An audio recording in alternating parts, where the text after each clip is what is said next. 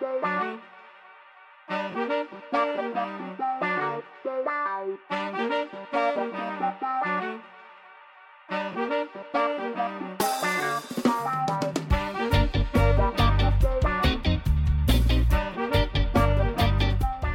muy buenas. Eh, estamos en este duodécimo programa del podcast Quien a triple mata, a triple muere. Hoy grabando la noche del Día de la Constitución. Peces Barba estaría orgulloso de nosotros. y hoy vamos a hablar, tenemos un par de temillas sobre la, la selección, unas cositas que tenemos de la NBA, pero bueno, sin más dilación, presento a los sospechosos habituales. Hola Miguel, ¿qué tal? Hola, ¿qué tal? Buenas noches. Aquí ya trasnochando para ver si sacamos unas sonrisas a nuestros radioyentes. Qué pedante te ha quedado. es por no decir a los cuatro radioyentes. A los cuatro radioyentes. además, que no creo que nos invitan por la radio, pero bueno. Y Ernesto, ¿qué tal, Ernesto? Hola Carlos, espero que hayas felicitado a tu queridísimo Anteto, que es su cumple hoy. ¿Hoy es su cumpleaños? Es su cumpleaños, sí. invitado, ¿eh? ¿Qué le vas a regalar? ¿Un, libro para aprender a jugar al baloncesto? un curso. a mí mi entrenador de cuando era junior me regaló un libro que lo tengo que tener por ahí de Manuel Comas de, de aprende a jugar al baloncesto, no sé qué. Digo, a lo mejor lo vendría bien. Pues no te digo, mira a ver si está en griego y se lo mandas. En inglés. Pues nada, vamos al programa, a ver qué tal se nos da hoy. Empezamos.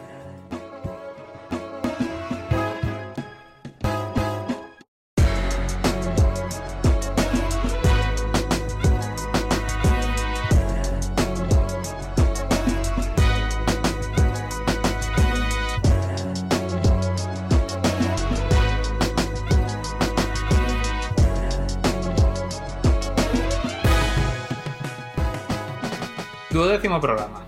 Hoy, ¿qué tenemos? La carta del día. A ver, un sumario del programa. Tenemos primero unas cuantas noticias, que vamos a hablar de todo un poquito, NBA, bueno, no todo un poquito, NBA, muchas no NBA, pero bueno, da igual. Luego, eso lo compensamos con, en la primera sección del programa vamos a hablar sobre la selección española, debido a que fueron las ventanas y bueno, tenemos ahí un par de temillas que queremos hablar. Y por último, nos hemos preparado, vamos, de una manera exhaustiva, el quinteto de jugadores sin anillo preferidos de cada uno de los miembros del programa. Así que bueno, empezamos por las noticias. ¿Quién empieza? Pues bueno, creo que por la importancia de las noticias y tal, eh, los, los, movimientos de mercado, los pocos que quedaron desde la última vez que los comentamos, porque bueno, aquí todo funciona eh, se abre el mercado, ¿no? Saltan todos los movimientos y en, dos días terminado. No me digas que Oklahoma tiene más rondas del draft. pues seguramente, seguramente en alguno de los traspasos que voy a mencionar hay alguna ronda del draft que va a Oklahoma. Y, Sam Presti pues estará ahí acariciando sus rondas del draft como Juan Gato de un padrino. Me imagino como con los cromos, ¿eh? No le, no le, sí le. 2028, me falta una de aquí. me falta una de la década de los 40. En fin. Una pregunta, ¿en Castilla, en Castilla erais tan leístas que decís lo de no le, sí le? Porque está mal dicho, es nolo o silo, pero sonaba muy mal. Pero es que silo es otra cosa. Yo no recuerdo decirlo, la verdad. Es que aquí era muy de nole, nole, sile, sile. Pero bueno, venga, Jay, perdón, perdón. No, no, me ha parecido... Perdón por este repaso a la historia. me ha parecido buena pregunta, igualmente. Bueno, mm. eh, eh, bueno, básicamente eh, han coincidido todos los tres pasos que queríamos mencionar de gente así más o menos conocida eh, todos son amigos del programa, son todo gente a la que le dedicamos cada día eh, nuestras mayores alabanzas y deseos para la próxima temporada. Eh, el, traspaso gordo de la semana, que ya todo el mundo conocerá, es el intercambio de equipos entre Westbrook y John Wall, entre los Houston Rockets y los Washington Wizards, que, bueno, no sé cómo lo veis vosotros, pero... Todavía estamos analizando ¿Quién, se ha llevado la peor parte? Que todavía no lo tenemos claro. Yo, yo cuando vi el traspaso, lo primero que pensé fue: a John Wall le han amputado una pierna porque no entiendo quién regala, o sea, quién. ¿Sabes? Tiene, muy mal tiene que estar John Wall para aceptar a Westbrook. Claro, si se quitan Es a que Wall es muy por mal- algo. es que y si, está y si se le quita por Wall. Westbrook, Claro. Es que está muy mal Wall porque el último partido que jugó fue en diciembre de 2018. Sí, sí, o sea, tiene que estar. años. ¿Y tú le has visto desde hace un año? ¿Le has visto las piernas? Pero a lo mejor es que le falta una pierna, que no lo digo de cuenta. ¿eh? Pero lo más flipante de esto, cuando yo vi el traspaso, lo que pensé fue eh, que John Wall cobra 40 millones de dólares. O sea, Claro, que claro, es no, una es que, es que fue que le, le firmaron y se lesionó. Y dijo, pues mira, hasta aquí hemos llegado, ¿sabes? Pero, pero es lo que decía el otro día Ernesto, que nos dijo por el grupo, es que por lo menos eh, Westbrook, primero, pero por lo menos va a jugar y camisetas te vende, porque hay gente, hay documentados por ahí que les gusta comprar esa camiseta de Westbrook.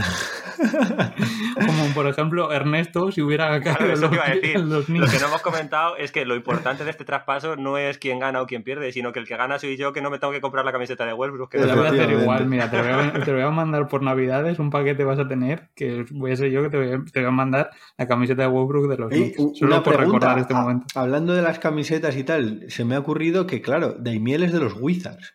¿Qué pensará Daimiel de esto? Oh, buen dato ese, ¿eh? Sé, te lo podemos preguntar, que nos contesta en Bueno, Twitter. que Dale, mándale un tweet, Carlos. Claro, mándale un tweet y que nos conteste y, y le decimos que se escuche la sección que le Creo que, dedicaremos a creo que esta de vacaciones no lo voy a amargar, la- las vacaciones. Así que nada, bueno, pues eh, que veremos a ver la temporada qué decide, ¿no? Respecto a estas dudas con estos dos. Eh, bueno, creo que además Wall se va a los Rockets y una ronda del draft, es decir, que, ya la que- mandaron a Oklahoma. que Wall que- y, y que quiere decir que Wall todavía está peor que Westbrook en, en el mercado, me refiero. No sé si es lo mismo, le faltan las dos piernas. No sabemos cuánta es la diferencia, porque ya sabemos que no sabemos qué significa tener una ronda del draft más o menos. Efectivamente. ¿Qué más tenemos? A ver. Tenemos más amigos del programa como Cousins, que también se va a los Rockets, está haciendo un equipazo. Eh, bueno, es que Houston está buscando retirados. Claro, porque este, esta temporada se supone que ha ganado el anillo, ¿no? Pues no sé si cuenta, cuenta. Sí, sí cuenta, ¿no? Sí, sí, Claro, sí. digo yo, ¿no? O sea, no sé, ¿ha jugado algo? No lo sé. Bueno, y este tío también ganó un anillo con Warriors, o sea que encima. Sin jugar. claro. A lo No, mejor pero el de Warriors madre no, no. Le El de dice Warriors Stephen no. Silas, tú siéntate ahí y ya está. Este es el plan de nuestro contigo de este año. Claro, es por, es por superstición. Si se lesiona, ganas el La anillo. nómina te va a llegar todas las... No sé cómo pagarán en Houston, si cada 15 días, cada semana, cada mes, porque cada estado paga de una manera. Pero tú le dicen, tú siéntate ahí, que ya vamos viendo. Eso va a ser. Bueno, a lo mejor simplemente lleva la suerte a los equipos y con eso les vale. ¿Cómo era? ¿Quién era? El... Había un jugador el que el año pasado ganó con Toronto, que había estado en Warriors. ¿Quién fue? Ah, No, no, sí, Patty, Ah, Patty Patrick McCaw. Patty McCaw, que había estado en como cuatro años en la NBA, cuatro finales había. Sí, sí, eso Sí, es. sí, con Warriors y con Toronto, sí. Y bueno, de hecho llevaba tres años en la NBA, tres anillos, creo. Sí, era. Nada, el siguiente, este sí que es amigo, amigo, amigo del programa, que es que Whiteside se va a los Kings. Vamos, trenco. Que Portland le aguanta un año. Y- Básicamente. La, Y- dirección, la dirección técnica de Sacramento es muy buena. Como por Sí, ejemplo, deja sí. pasar a, a Luka Doncic en el draft. Vamos a coger a, Ma- a Marvin Bagley, que seguro que va a hacerlo muy bien. ¿Sabes quién tomó esa decisión? no? Sí, sí, lo sé, lo sé, lo sé. Así que, bueno. Ay, Eh, Batum, otro coleguita, se va a los Clippers. De este tal Batum, del Nico Batum, hemos hablado varias veces porque pegó el palo de, de los últimos años. cuando ha dicho Navarro, que pegó ¿no? el palo, eso es lo que estaba pensando. A lo mejor fue cuando la hostia que le dio a Navarro. Cuando... Ya, yo pensaba que decías eso. No es ese palo el que estás hablando. Claro, ha pegado los dos palos más grandes de los últimos años. Uno en el plano deportivo y otro en el plano contractual, ¿no?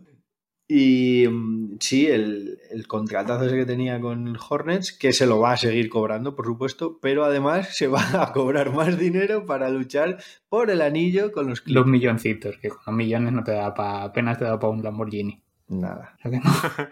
Joder, pero en realidad es un fichaje de la leche. O sea, coges a un tío con una experiencia brutal que cobraba 20 millones, le fichas por dos, que algo te aportará, y encima el tío sale ganando por todos lados porque va a cobrar sus dos contratos a la vez. O sea, todo el mundo sale ganando en ese. Menos, menos Hornets, todo el mundo sale ganando. Menos Jordan, Menos, menos Jordan. Pero algo te aportará. ¿Tú crees que aportará algo? algo va a aportar seguro. Lo mismo que Veteranía, a lo Noah. mejor en el... Lo mismo que Noah va a aportar. que estuve, estuve leyendo que uno de los principales problemas que había habido en Clippers fue que el tratamiento de superestrellas que le habían dado a, a, A Paul George. a Paul George y a, y a, joder, y a Kawhi, que tenían como en plan, ellos decidían cuándo se entrenaba, cuándo no se entrenaba, los horarios, no sé qué, y el resto de jugadores no estaban tan... Bueno, Kawhi decidía incluso cuándo jugaba. Pues sí, sí, también, también decían cuándo podían descansar, cuándo no y demás, y el resto de jugadores pues lo veían que no era tan así, que a ver qué iba a pasar ahora. ¿Por qué dejar esas decisiones en manos del entrenador, verdad? Claro, pero me pareció muy raro que que Doc Rivers permitiera eso, no sé. Hombre, es que supongo que Doc Rivers no pintaba ahí nada, es decir, no es que lo permitiera, es que el de arriba dijo, pues así, a tomar por culo, ¿no? Pues no, tío, que no, porque Steve Ballmer, que el que al final es el que paga, el que firma las nóminas, pues es un poco idiota, pero bueno. Bueno, y mm, hablando de la comparación de Batum con Noah, este último que estuvo en los Clippers el año pasado, que incluso le dio el título a uno de nuestros primeros programas del podcast, y, y que ahora mismo se encuentra sin equipo, eh, está al borde del- de la retirada. ¿Qué le tenéis que decir a, al Joaquim? Una yo- despedida, yo, Carlos. con Joaquín ¿no? Noah le tengo, tengo una relación de amor-odio. ¿Ah, sí? Porque, ¿Por sí, qué, porque ¿por me qué le quieres? muchísimo cuando, Explica eso. joder, cuando estuvo en los Bulls, en esos Bulls, el tío era puro coraje y puro, y puro corazón y eso molaba. Porque Sí. encima era como. Bueno. Era un elemento extraño de la NBA, no era lo típico y tal. Esos, esos tiros libres. Esos tíos Era lo típico porque era un tronco. No, pero, no, pero el tío era, joder, era, recuerdo un, un coast to coast que se cascó con, no sé si contra los Celtics en una final, en unos playoffs y demás, pero que era, que, que a mí sí me gustaba. Lo que pasa es que, bueno, con los años, pues, nos, nos hemos ido distanciando, son como esas relaciones con... Lo mejor de Joaquín Noah en toda su carrera para mí es cuando insinuó en una entrevista Eso, que Rafa Nadal se dopaba y luego le sancionaron a él por dopaje. Me pareció genial. Pero y creo que además Se había dado metió en el bote a todos los deportistas sí, sí, españoles. sí, o sea, sí, creo sí, que a la todo, selección española de baloncesto también quiso. Sí, sí, sí, ¿eh? sí, sí, sí, sí, Claro, sí, sí, él sí. decía, si yo me dopo y estos me ganan, ¿cómo puede ser que me ganen si no están dopados? Totalmente. Ese fue el argumento. Bueno, y, y luego, por último, bueno, la retirada de Bogut, hablando de retiradas, que, que Una Bogut noticia se que retira. llega dos años tarde, Eh, bueno, el año pasado jugó el Mundial. lo justito, también te digo. Y Bueno, vaya, pero, pobre hombre... Hombre, claro, cuando uno está cerca de la retirada no se juega Ranqueando. 40 minutos. Ya, claro. ya, ya, ya, pero bueno. Bueno, igualito que Escola, ¿eh? Total. Y, bueno, por último, que para nuestros fans de los Lakers, que Anthony Davis ha renovado por cinco años. Eh, nadie tenía ninguna duda de que salía a la agencia libre para mejorar su contrato, pero que se quedaba. Y que LeBron ha firmado hasta 2023 con la curiosidad que puede darse de que acabe jugando con su hijo o que coincidan en la liga, puesto que ese año será, el año anterior, ¿no? El 2022, será el que el que el hijo se presente en el draft, ¿no? Sí, mucho parece ser. A ver qué pasa. Así que nada, os cedo el testigo. Bueno, hablando de, hablando de Lakers, vamos a los enemigos históricos que han fichado a Tristan Thompson y a Jeff Teague, que se ha hablado, no se ha hablado mucho de esto, la verdad. Pero Tristan se, se ha cachifurciado. Bueno, Tristan, antes de nada hay que decir que ha aprovechado que, que justo esta semana, no sé si el fin de semana pasado ha sido, que se ha, nacionalidad, se ha nacionalizado estadounidense, que era que vamos, él es canadiense y ya es estadounidense. Dado la nacionalidad. y, y un poquito más a lo mejor le puede nacionalizar a azerbaiyano, ¿no? Por matrimonio. No sé si las Kardashian tienen nacionalidad... Eh, eran de Azerbaiyán, ¿no? Creo que sí, que el padre es de Azerbaiyán. Que porque ha vuelto con, con Chloe Kardashian. Al parece ser que han pasado juntos la cuarentena y han dicho, mira, vamos a volver. Lo típico de la Lo cuarentena, típico. las parejas o se matan o se unen más, pues para ellos se han unido más. Sí, le ha puesto los cuernos dos veces y oye, mira, al final una cuarentena te arregla todo. Y nada más, algo más tenemos de... Ah, una cosita, lo que sí no se sabe todavía absolutamente nada es de Antetokounmpo. Eh, eh, ¿Por qué? ¿A qué te refieres de la renovación? Claro que no se sabe qué va a pasar, no sé si ahora mismo, creo que no tiene contrato ahora mismo como tal. Eso te iba a preguntar, ¿esa gente, esa gente libre? Creo que sí. Que se suponía, no se acuerda que, que había dejado de seguir a los Bucks en Instagram y en Twitter. Sí, pero también había hecho unas declaraciones que decía que se iba a quedar siempre en los bugs y no sé qué también. Ya, ¿Está- vale. ¿Estamos seguros de que es agente libre? No, la verdad es que lo podemos haber mirado antes de hacer la Bueno, lo podemos buscar ahora, ¿no? Venga, fact-checking. Mientras voy hablando de... Yo mientras, el fact-checking eh, tengo que decir que Kardashian era armenio. Armenio, armenio, no azerbaiyano. Joder, ya vaya mierda de... Joder, Carlos, no das una vez. Como no sea, como no sea gente libre ante Tocumpo, ya lo que te faltaba. Bueno, lo que sí, mira, voy a dar datos claros que lo tengo aquí apuntado, como los he mirado antes. Que tenemos partidos de Navidad. Que a ver cómo echamos a la familia en, Navidad, porque empiezan a las 6 de la tarde los partidos. Os los leo, que tengo aquí horario, para que vayáis haciendo haciendo vuestras cábalas de cómo podéis escaparos pronto de, de la comida de Navidad. Empezamos con un Miami Heat New Orleans Pelicans a las 6 de la tarde. Después, Milwaukee Bucks Golden State Warriors, 8 y media, que este puede estar bastante bien. Si es que renueva ante tu cumpo, que como no renueve ante tu cumpo, o sea, la mierda. Ya tengo el dato, por cierto, Carlos. ¿Qué pasa? Creo que no es. No lo es, ¿no? No, temporada 2020-2021 sigue teniendo contrato. Sí. 17 millones y medio. Pero acabo de ver un dato, acabo de ver un dato que yo no conocía, que me ha hecho mucha gracia, Ah. que es que DJ Agustín, jugador también de los Bucks, cobra 6.666.667 dólares. Le han puesto ahí el periodo. Bueno, pero sí sé que estaban ahí a ver qué pasaba, porque Anthony Davis sé que había retrasado bastante el tema de la renovación porque no sabían, quería esperar a ver qué hacía Ted y demás. No sé, sabía. Pero bueno, venga, lo si- sigo.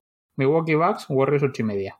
Luego, Boston Celtics, Brooklyn Nets a las 11, que este puede estar bien puesta, puede ser una puta mierda de partido. Dependerá un poco de, cómo vayan los, los lesionados o los no lesionados. Luego, este puede estar bastante bien. Los Ángeles Lakers, Dallas Mavericks a las 2 de la mañana. Uh, eso Lebron está... contra Doncic. Claro, es que LeBron contra Doncic... Sabe la NBA lo que vende, ¿eh? Que Hombre, es- totalmente, es es que-. Es que, y no solo, no solo lo que vende en cuanto a juego, rivalidad o tal, que por supuestísimo, sino que también es como el cambio generacional, ¿no? Es como el que. El, el- el- ¿no? el, el Sí, el el baloncestista más importante de las últimas dos décadas, ¿no? Con el que parece que va a ser el siguiente en dominarla, ¿no? A ver qué tal, da- qué tal Dallas. Pero bueno. Dallas que además, eh, lo- lo- el tema es que juega back to back, porque lo está viendo y demás, que juega la noche anterior contra los Phoenix. Pues vaya manera de empezar. Ya bueno, ser un poco así. Y para acabar la noche, Denver Nuggets, Los Ángeles Clippers, 4 y media de la mañana. Ahí estaré yo apoyando a Facundo Campazo, que jugará 3 minutos. Bueno, igual te sorprende y juega Igual me más. ¿eh? sorprende, igual me sorprende. Yo Yo creo creo que que va a jugará jugar más más. de lo que la Sí, gente se Era por, piensa. hacer, era por hacer un poco el chiste. Yo creo que se Aparte, jugar. sí, sí, sí, te, hemos- te hemos entendido, pero es verdad que, que, que yo creo que llegando como llega con la temporada de Madrid, que llegará en buena forma y tal, cuando haga allí la pretemporada Sí. va a dar buena impresión, aunque solo sea porque físicamente está mejor que el resto. Está bastante mejor. Y además que físicamente es un tío que es un portento, ¿sabes? Sí.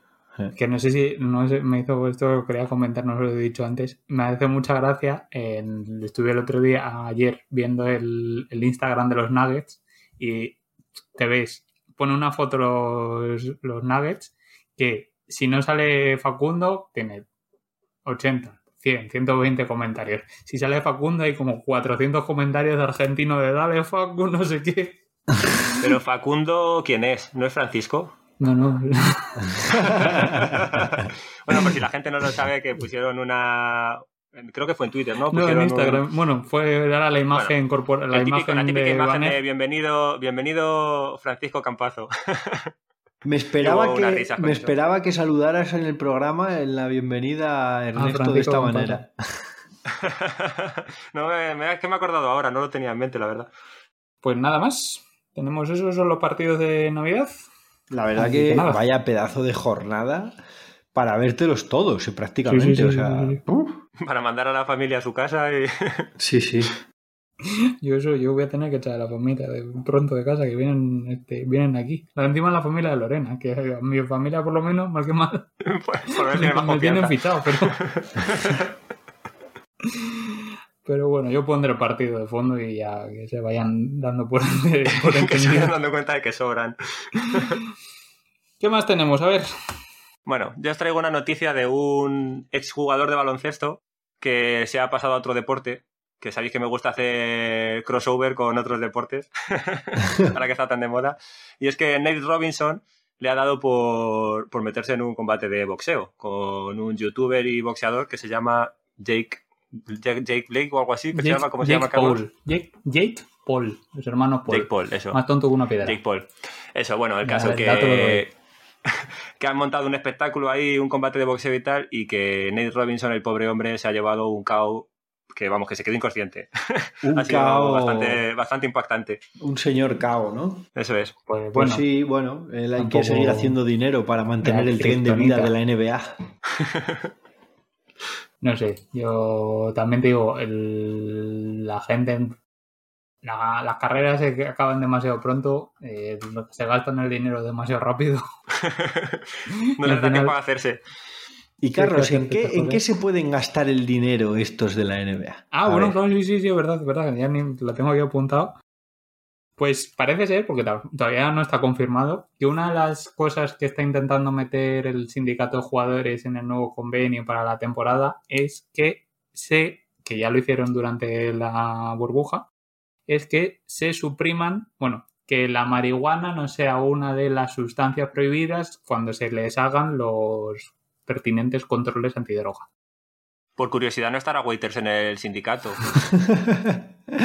Ernesto, tío, he echado de menos ahora tus aplausos esos maravillosos. al- Ay, hostia, se me ha olvidado ponerlo, tío. A mí me lo ha dicho. se me ha olvidado. Tus aplausos o que salga Bob Marley de, de fondo. Pues sí, parece ser eso, que, que lo quieren, que lo quieren hacer, que además esgrimieron luego el sindicato de jugadores que una de las cosas por las que se jugó con una elevada calidad en- durante la durante la burbuja que parece que iban, iban a- como las grecas. O sea, que la burbuja no era una burbuja, sino que era un submarino, ¿no? Sí, eso, hacían, hacían el submarino, lo típico. En la NBA iban hasta las grecas de cualquier cosa, ¿no? Nos lo esperábamos. No, de, la- de cualquier cosa no, de marihuana. Cuando hacía Lebron esto que hace de coger el taco y lanzarlo, eh, no se veía, se mimetizaba con el entorno. El tema es que la, la MLB, la que es la de la de béisbol, ¿no? Si no me equivoco. La Major League Baseball, sí. Béisbol, sí. Y la NHL ya lo han hecho, ya han eliminado que el- que sea que, deposit- que la marihuana sea una de las sustancias prohibidas. A ver, Entonces, es que yo, yo no entiendo que eso forme parte de los controles antidoping y tal, porque quiero decir, a ese señor habría que darle, claro, habría que darle un premio. O sea, se está, está, está restándose capacidades y aún así cumple con su trabajo. No es que se dope, es que, es que minimiza sus cualidades. Claro, Es o que sea- tiene más mérito incluso. No- no- nunca entendí por qué eso había que penalizarlo, la verdad. Ya se estaba penalizando el propio jugador. Pero bueno. sí, no sé. Bueno, pues ellos verán, ¿no? Yo lo, lo- mi política ya sabéis cuál es, que yo no me voy a drogar nunca, pero que la gente se ponga como quiera. Bueno, a ver, es que allí en Estados Unidos, que además hay estados que lo tienen legalizado, es que tiene poco sentido Claro, que sea. tú en Denver, por ejemplo, y demás, y... En Denver sabe Waiter lo que se vende. Tú imagínate, tú imagínate Sean Kemp ahí invirtiendo en marihuana y resulta que, que va a la, a la pista de baloncesto y no puede fumar. Siguiente noticia. ¿Qué temas tenemos? A ver. Nos queda una. Una La tuya, tengo yo ¿no? aquí, vale, la tengo yo aquí. venga. No, no era mía, pero bueno, la... no, no, no, no era mía, no era mía, no era mía, no era mía, no era La mía. La tengo yo aquí, pero no. era mía. El presidente de la ACB, Antonio Martín, el hermano de Fernando Martín, ha, dado una. ha mandado una carta al, al CSD pidiendo eh, la vuelta del público a las canchas ACB con al menos eh, 500 espectadores. O sea, al menos o máximo. Máximo, bueno, ellos, Máximo. pedían, creo No, que no, al que menos. lo pregunto que no lo sé. Creo que pedían Sí. al menos 500, o sea, que, que por lo menos pudieran pasar 500 espectadores. Sea, supongo que lo harán por porcentaje, ¿no? De cada pabellón. No sé si lo harán, es que a lo mejor no por el tema de igualar a todos lo mismo, pero claro, es que no, pues si pones a 500 en el, mira, en el Claro. Fernando Martín de Fuenlabrada o 500 en el Wizzing, pues no es lo mismo, ¿sabes? Claro, pero es que por igualar eh, vamos a mandar al Camp Nou mil personas, porque sea como un campo de tercera, ¿sabes? Es que eso... Ya, por eso te digo, porque pones a, a- si a 500, pones a 500 en el Wizzing y es que aquí ni se ven, ¿sabes? No, no. Es que hacen eco. De hecho, según has dicho lo del Camp Nou, se me ha ocurrido, Ernesto, que, que sería gracioso que a los pabellones de baloncesto fuera gente y a los estadios de fútbol que son al aire libre no fuera gente. Sería Ya, es que, o sea, el, Sería tema es, el tema es la que coherencia COVID. o sea, tú puedes ir al cine, puedes ir al teatro, puedes ir a espectáculos cerrados, que van a estar, vas a estar más cerrado, porque tienen un este. Entonces, lo que decían era que ¿por qué no podías ir? Y no solo eso, es que tú puedes ir a un partido de Les Bronce, pero no puedes ir a un partido de ACB. Sí. Ese es el tema. Puedes ir a un partido de, de- de segunda B de fútbol, puedes ir, Sí, pero no puedes ir a uno de primera. Hay gente que lo sé de primera mano, gente que tiene hijos que juegan al fútbol y tal, que ya les están empezando a dejar ir a ver a los hijos con límite de personas, pero les están empezando a dejar que, a ver, un pabellón es muy pequeño, con que vayan 20 personas a un pabellón ya es casi como ir Claro. 500 a un... Bueno, vosotros que vivís en Madrid, eso en el resto del mundo no es así, pero bueno. Pero el tema es ese, que no... No, eh, no es así en el resto del mundo, en Rusia lo petan. era un poco raro que no estuviera pudiendo ir nada. Era lógico, o sea, el tema era que por qué los demás sí podían y esta gente no podía. El agravio comparativo, Carlos. Que económicamente, pues 500 espectadores no te salvan la entrada, pero por lo menos que no se desliguen, porque a lo mejor la CB encima que está pasando, pues no la sigue todo el mundo que, de- Sí, que que debería. Mira, no la sigue todo el mundo que debería, por una competición muy buena. Pues encima ahora no dejas a la gente ir y mucha gente en eh, baloncesto le gusta ir a ver el partido más que verlo por la tele. Sí, sí, hay gente que por la tele no lo ve y que luego en el partido, eh, o sea, Claro. que si pudiera al campo es- va siempre. Pero vamos, al final el tema de esto es que si lo hacen cumpliendo las medidas de seguridad y todo esto y cumpliendo los aforos y tal, pues bueno, si va Claro, gente, o sea, quiero decir, mientras que no se monte una pelotera de gente ahí en el pabellón, pues tampoco veo el problema. No sé, a ver, el tema, a ver, yo también te digo, porque me parece que la gente se le está yendo ya un poco de la mano, que parece que esto ya ha pasado. No, eso sí, eso también. Por ejemplo, no sé si, Miguel, no sé si tú te enteraste, le mandaron a Ernesto el otro día un correo de la Federación de Baloncesto de Móstoles diciendo que quieren empezar la liga ya a finales de enero. Es en plan, pero Sí. ¿por qué? O sea, tampoco vamos tan bien. Finales de enero, por mucho que haya vacuna y hayan empezado a vacunar, habrá que verlo cuando empiecen a vacunar. Tendrás vacunado a un porcentaje ínfimo de la población. Hmm. Me parece un poco exagerado. Sí, es complicado. Esto de, esto de la liga también es porque como hay ligas que sí que se están jugando, o sea, de estas de, pues eso, ligas de chavales y tal, que están jugando con mascarilla y tal, pues como por Otra cosa, un poco, pero que sí que estoy de acuerdo me parecía- me parecía- totalmente de acuerdo. que te mandan para jugar, vas a jugar un partido de baloncesto con mascarilla, que te puede poner el tío el sobaco en la cara, pero como tienes mascarilla, ah, no pasa nada, ¿sabes? Que Eso es lo que digo así. yo siempre, claro, que un deporte de tanto contacto que estás ahí en la zona restregándote con Claro. el de al lado, y, pero la mascarilla puesta. Que era para verlo, que yo me lo estuve leyendo cuando mandaron el tema del este. No podías a celebrar con tu compañero, no podías chocarle la mano, que era en plan, pero, pero ¿qué me estás contando? Claro, pero el guantazo al del equipo contrario Claro, sí se lo sí, puedes sí. Claro, es que el baloncesto es complicado, es complicado. baloncesto, bueno, y en casi. Pues es que, pero que quiero decir, en que la gente que es profesional, que hay un dinero por medio y demás, que es que te que intentes, bueno, que puede ser que lo hagas, pero también se pueden se tienen que hacer PCR antes de un partido, no sé qué. Bueno, que al final son trabajadores. Pero Ernesto y yo, que somos unos pringados que nos juntamos con nuestros colegas, que son otros pringados para jugar contra otros pringados, que no, que no nos estamos jugando absolutamente La nada, liga de los pringados.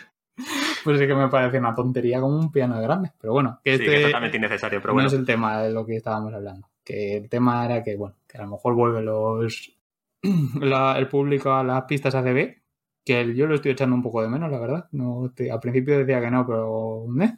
Y nada más. Ya, eso sí que es verdad que estamos como acostumbrándonos un poco a que los pabellones estén sin gente y a mí se me hace raro. O sea, cada que esté me tanto tiempo. raro, sí, eso sí es verdad. A mí me gusta, la verdad, porque Porque la gente es gilipollas Porque- y no la aguanta. No, la verdad que lo hacía por un tema deportivo, tío. Me gusta mucho escuchar quién habla en la pista, quién da ánimos, cómo se dan las órdenes, tal. Me parece súper... ah, Yo, para mí, mejora la, la calidad del, del espectáculo, ¿no? En cuanto, no sé, cuando yo ¿habéis visto- enormemente. ¿Habéis visto algún partido del Madrid últimamente? De estos de... No porque los odié, ya lo sé. Y cuando juega contra el Barça o no... No, caso. sí que veo partido del Madrid, pero sí que es verdad que desde que se fue es- Francisco no he visto ninguno.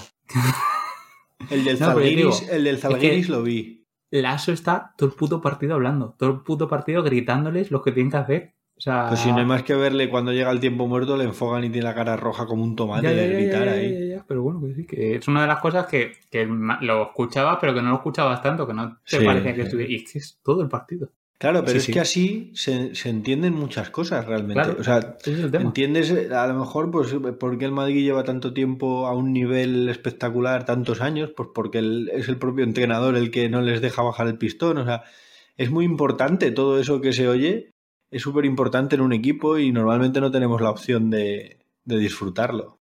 Esa parte sí está bien, Miguel, pero a mí se me hace raro cuando, cuando son momentos calientes de los partidos, que llega a lo mejor, si es un partido que va muy normal, incluso hasta lo agradeces, pero cuando son finales apretados y cosas así, da la sensación de que va menos ajustado de lo que va por marcador, Claro. al no haber público.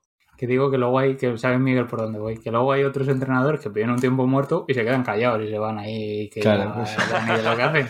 Auténticos, auténticos maestros de la Sí, filosofía pareció- zen de, de Phil. De la ¿eh? filosofía Me pareció una genialidad eso a mí. ¿eh? Bueno, hasta aquí creo que han llegado las noticias. ¿Tenemos algo más? ¿No tenemos nada más?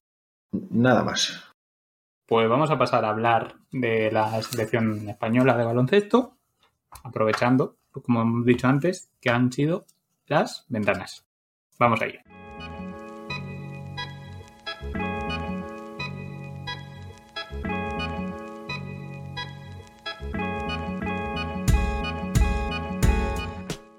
Vamos a hablar un rato de la selección española de baloncesto, que, como he dicho antes, han jugado las ventanas clasificatorias para el Eurobásquet de 2022, en las que primero se perdió contra Israel y luego se ganó el paliza a Rumanía, y esa victoria ha supuesto que España ya está clasificada para el Eurobásquet de 2022 que he dicho antes.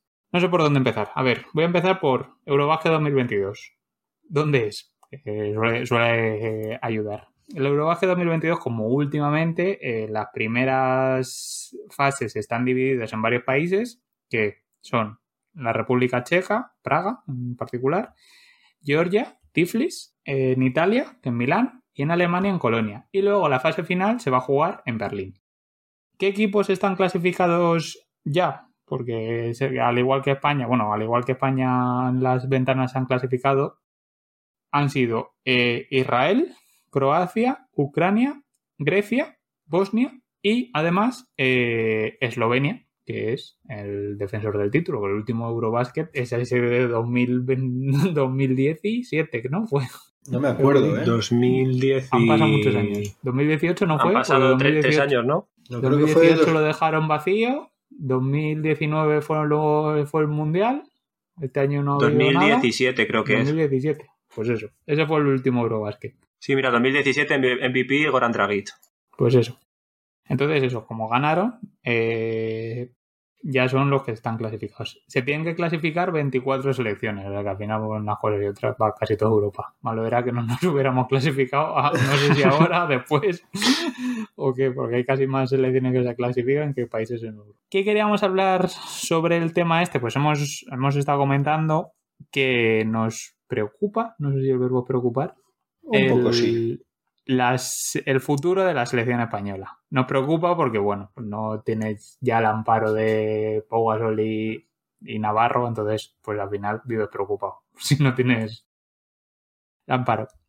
Eh, no sé por dónde queréis empezar. Tenía aquí apuntado, por ejemplo, las selecciones, la selección que ha ido, los jugadores que han ido ahora a las ventanas, para que el- tuvierais claro más o menos el nivel que con este con esta selección hemos sido los primeros que nos hemos clasificado, que tampoco estaría tampoco está mal remarcarlo. Luego tengo aquí también los jugadores que no han podido asistir a estas ventanas, ya sea porque están en la NBA o juegan en equipos de Euroliga.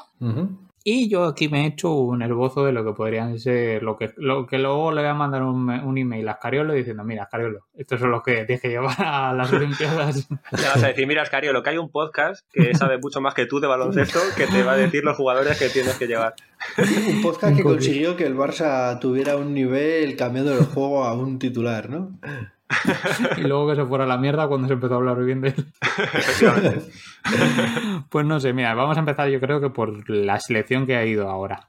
Una, ¿Te una cosa, bien? Carlos. Dime, en dime. el esbozo que tienes de selección que puede ir a los próximos campeonatos, ¿has tenido en cuenta los dos contextos? Es decir, que haya que ir sin gente de NBA, eh, por ejemplo. O Ah, no, sin, sin- sin gente de NBA no. He, teni- he- sí he tenido el contexto de que alguno le diga, mira, Sergio, eh, pues, tampoco, se, me, se, me, hace un poco de bola este verano ir a, ahí a la selección. quiero, quiero gastarme alguno de los 25 millones de euros que tengo en el banco. Por ejemplo. Eso sí lo he tenido, pero que no, claro, el, el, tema del, por ejemplo, que sí estuve viendo que para las Olimpiadas sí iban a poder ir los jugadores, lo que pasa que la final de la NBA, el séptimo partido, a lo mejor era como un día antes de empezar la, la, la competición de, de Olimpiadas, o algo así era. O sea, que se tenían que unir después. Sí, ¿En sí, serio? no, Todo no, por si acaso. Podían ir, pero tenían que ir como directos. O sea, Claro. Sí, pero por eso digo que tienes que dejar el hueco para poder tenerle en la Claro, selección. sí. O sea, quitas en la plaza que uno no, para, que no para se te uno lesione Claro, eso durante es. el séptimo partido, por ejemplo, y que llegue reventado, además. que llegue reventado. Bueno, a ver, a lo mejor cambian las fechas, vete a saber lo que puede pasar. Si es que... Bueno, es- a ver. A lo mejor no se clasifica ninguno para la final de la NBA. o A sea lo que- mejor no hay Olimpiadas este año. También, por Este eso. Sí, hay tantas posibilidades. Bueno, siendo Pero en bueno. Tokio, siendo en Tokio y tal y como son los japoneses, yo creo que es eh, quizás el sitio más seguro del mundo para hacer ahora durante una pandemia unas olimpiadas. ¿Y por qué va a ser? ¿Y por qué precisamente es ese el más- sitio- Claro, porque Claro, van a decir. precisamente es el no sitio más seguro uno. porque te van a decir no entres. Que sí, Van a- hombre, son gente, Récord de medallas de Japón este año. son gente, son gente acogedora. Los, los japoneses son el típico eh, sentimiento de hospitalidad isleño. Es, eh. Bueno, vamos a empezar por la selección que ha ido a, al- a las ventanas. Voy contando y más o menos comentáis. ¿Vale? Sí. Vale. Los bases que han ido han sido Alberto Díaz, Kino Culón y Ferran Basas. Bien, ¿no? Ferran Basas además se lesionó y no jugó contra Rumanía. ¿Qué Más. quieres que comentemos, Carlos? No, que, que- que, por ejemplo, yo que sé, a ver, Kino Bueno, por ejemplo, Kino Coulomb estuvo en el Mundial. O Kino sea, Culón estuvo en el Mundial. Kino Culón ha jugado muy bien y luego en el Valencia no juega, que es bastante paradójico. Sí, es un caso curioso también. Como Javi Beirán, que Javi Beirán ha ido y está apartado en, en su equipo. Pero en la selección entiende la capitanía bien o... Oye, pues a lo mejor podríamos hacer una selección de jugadores que no juegan en sus equipos. Eso seguro que llegan descansados a las competiciones. Igual la clave es esa. Claro. Pues eso. Luego, de escoltas ha ido Darío Brizuela, Ujú. Xavi Rabaseda y Francis Alonso. Pero Xavi Rabaseda de escolta. Sí, eh, Sí, Ah, no, o sea, cumple papel de escolta en la selección, me refiero. Esta, en Sí, estas ventanas. que- ¿Sí? Sí, a ver, luego te digo lo siguiente, o sea, porque luego está Javi Beirán, Jonathan Barreiro y Xavi López Arostegui. Mm. Y de pivots ha ido Nacho Lluvet, Víctor Arteaga, un saludo Lidia, Rubén Guerrero y Tyson Pérez. Que, ojito con Tyson Pérez, ¿eh? Sí, a mí me gusta ese jugador. Mm. Primero, ojito con Tyson Pérez, que se llama José Miguel Pérez, no sé qué, pero ¿En cuánto no acojona, cámbiamelo. encima FIBA, como el- durante el partido, como FIBA pone el, el nombre bien, o sea, Claro. el nombre, tu nombre de DNI ponía José Miguel Pérez, no sé quién, y le dije yo a Lorena, ¿quién cojones? Espérate que, que Tyson es que se lo ha puesto él, porque sí, ¿sabes? Como nombre artístico. Mm. Así que nada, que ojito con Tyson Pérez, que a lo mejor le quita el puesto a, a Pierre Uriola para las Olimpiadas. ¿Tú crees? O sea, a mí me gusta bastante, pero a Oriola le gusta bastante a Scariolo, ¿eh? Es que Es Oriola... que ese es el tema, es que luego no... Es, que, es que lo que aporta Oriola Es no lo aporta Oriola mucha aporta gente. muchas cosas que nadie aporta. Ese es- El, el secreto luego de una buena selección no llevará a los mejores. Es llevar al mejor Claro, es, equipo. es llevar, es llevar el equipo que mejor cuadre. Claro. Por eso Fran Vázquez nunca fue a la selección. ¿no? Nunca se sabrá. La leyenda negra de Fran Vázquez pues, lo sabrán, la sabrán ellos y poco más. Luego, jugadores que no han podido ir, pues recordar un poco y para que la gente lo tenga más o menos claro. Que estén en la NBA, a ver si se me. Creo que se me, se puede, se me puede haber quedado alguien. Tenemos a Ricky, que yo creo que Ricky le quedan unos cuantos años de selección, que Ricky ha cumplido 30 ahora en octubre. Hombre, Ricky además ahora da la sensación de que está en su mejor momento de baloncesto. Hombre, pues y además, viniendo de ser MVP de un mundial y... Pues ahora le dice, no vengas. y no, quiero decir, y con la, digamos, próxima retirada de la selección de los pesos pesados que queden, quizás sí, sea sí. él el próximo líder de la selección en los próximos 5 o 6 años. Tiene que ser el enlace entre la generación anterior y la siguiente. Claro, totalmente. Luego, los hermanos Hernán Gómez, que tendrían que estar también ahí aportando. Ya. Pero. Uno aporta juego y el otro aporta organización de eventos. con, con, con, con, entrega de COVID Yo gratuita. La, la música que, se- que suena en el, en el vestuario. Hombre, a ver, yo a, yo a Juancho, por supuesto que le llevo, es una delicia Juancho en la selección, pero a Willy, pues no sé. Además, Juancho está muy bien porque es el típico alero alto que nunca tenemos. Claro. Que, que está genial, pero Claro. Willy. A ver, el tema es, depende a quién tengas de pivot, porque puede aportar mucho si no tienes otro que sea mejor que él. Quiero decir, o sea, si tienes a Margasol y tal, pues igual ahí te sobra un poco, pero estando, o sea, no teniendo pivots. Pues es que ya. Bueno, es que yo antes juego con. Bueno, depende del equipo contrario, pero antes juego con Oriola de 5 que con Willy. Ah, pues yo no, ¿qué quieres que te diga? Pues yo sí. Ya, porque bueno, sois lo que sois, pero. Claro, y tú, no- tú no eres sois. como eres, claro. Bueno, ¿quién más hay por ahí, Carlos? Luego tenemos al señor Gasol, Mark, no Pau. Pau ya, el pobre hombre, no. ese ya no, he señor, ese ya es abuelo, ¿no? Ese ya es- Y a Ibaka, que Ibaka sigue teniendo ahí. Pero a ver, claro, esta es la pregunta. Ibaka no va a volver a la selección. ¿Ibaka o Mirotic? Pues es una pena realmente que no vuelva a la selección, porque Ibaka, pues es que no veo un pivote en Europa mejor que Ibaka. En ninguna selección de Europa, vamos. Nada, Jokic, ¿para qué? Jokic eh, es el peor pivot de Europa. Vale, he de decir que no estaba pensando en Jokic, Ah. pero viendo, viendo el último mundial de Jokic, eh, Ibaka, joder, que Ibaka aporta muchísimas cosas, es un Sí, jugadorazo. sí. ¿Y quién te defiende a Ibaka? Un tío físico que encima tira bien de tres, es que es la hostia. Me hubiera gustado, me encantaría ver a Ibaka realmente en la selección ahora que tiene muchas más armas que cuando fue en su día, Claro. porque, porque podría ser una pieza súper importante. Bueno, tiene más armas y tiene más sitio además, porque en su Claro. momento Margasol y Pau Gasol estaban a tope y ahora Margasol tiene 35, 36 años Sí, y, Pau, y Pau Gasol está como está, que lleva sin jugar ni se sabe cuánto tiempo. Ahora sería su momento de ser importante. totalmente. Además, campeón de la NBA. Yo, pero mm, vuelvo a repetir porque no sé si lo tenéis muy claro o yo me estoy perdiendo algo. ¿Mirotic o Ibaka? Qué pena que no sepan los dos. es que ¿eh? os lo iba a preguntar. Es que es una liada eso, ¿eh? Yo llevaría a Ibaka, la verdad. Pero bueno, a lo mejor es porque yo soy como soy. Como me has No, dicho a mí me gusta, a mí me gusta más Ibaka, pero me parece que tiene más posibilidades de ir con la selección Mirotic. ¿Por qué? Por lo que se ha visto los últimos años, de, de que Ibaka no, o sea, estuvo ya y no cuajó y Mirotic igual no ha tenido todavía esa oportunidad y tiene más, más camino por delante. Mirotic iba a ir el año pasado y dijo que no iba a la selección. Él, Ya. o sea, que a mí ratas almizcleras en mi selección no. Yo creo que, yo creo que quizás Ibaka haga más falta porque el 5 está peor cubierto.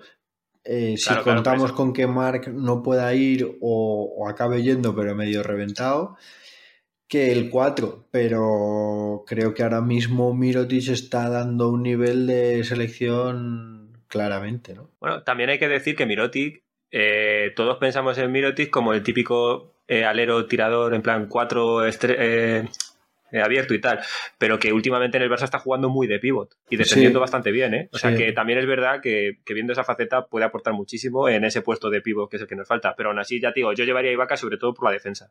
Sí.